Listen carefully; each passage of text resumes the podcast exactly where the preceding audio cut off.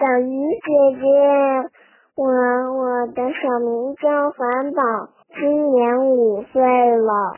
我可喜欢听你的故事了，每次我听完一个都往下翻，后来翻不动了。小鱼姐姐，我想听百日的故事，谢谢你哦。Hello，韩宝你好。首先呀，小鱼姐姐要谢谢你对小鱼姐姐故事的支持和喜爱，就是因为有你们这些可爱的小粉丝，才让小鱼姐姐更有动力，每天都录好听的故事给你们听。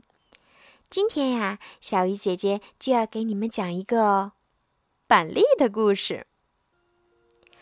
一个没有后代的国王，年纪大了，想选一个王位继承人。他走遍了国家的每个角落，挑选了十名候选儿童。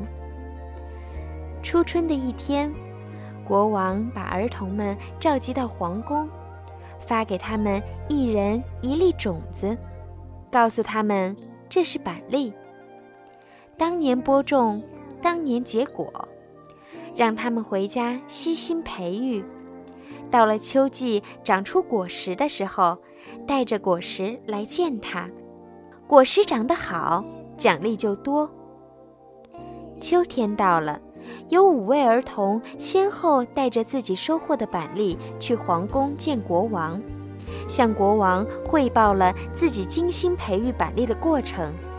国王根据果实的优劣发了奖励，让他们回去了。天气渐渐冷了，转眼又到了冬天。一天，国王问大臣道：“为何还有五个儿童迟迟没带着板栗过来？”大臣赶忙派人去把那五位儿童叫来。儿童们见国王的时候十分难过，空着手。他们告诉国王，虽然自己尽了很大的努力，但种子始终没有发芽，所以。至今也没有果实。国王没有说话，给了他们一人一粒新种子，摆了摆手，让他们走了，让他们来年收成的时候再来。如此反复了十年，国王已经年老了。第十年的时候，只有一位少年带着板栗来见他，其余的。都放弃了。国王让这位少年留在皇宫里学习，培养他。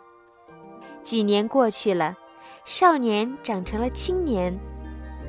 年迈的国王宣布由这位青年继承他的王位。理由是，他很诚实，而且做事情有恒心、有毅力。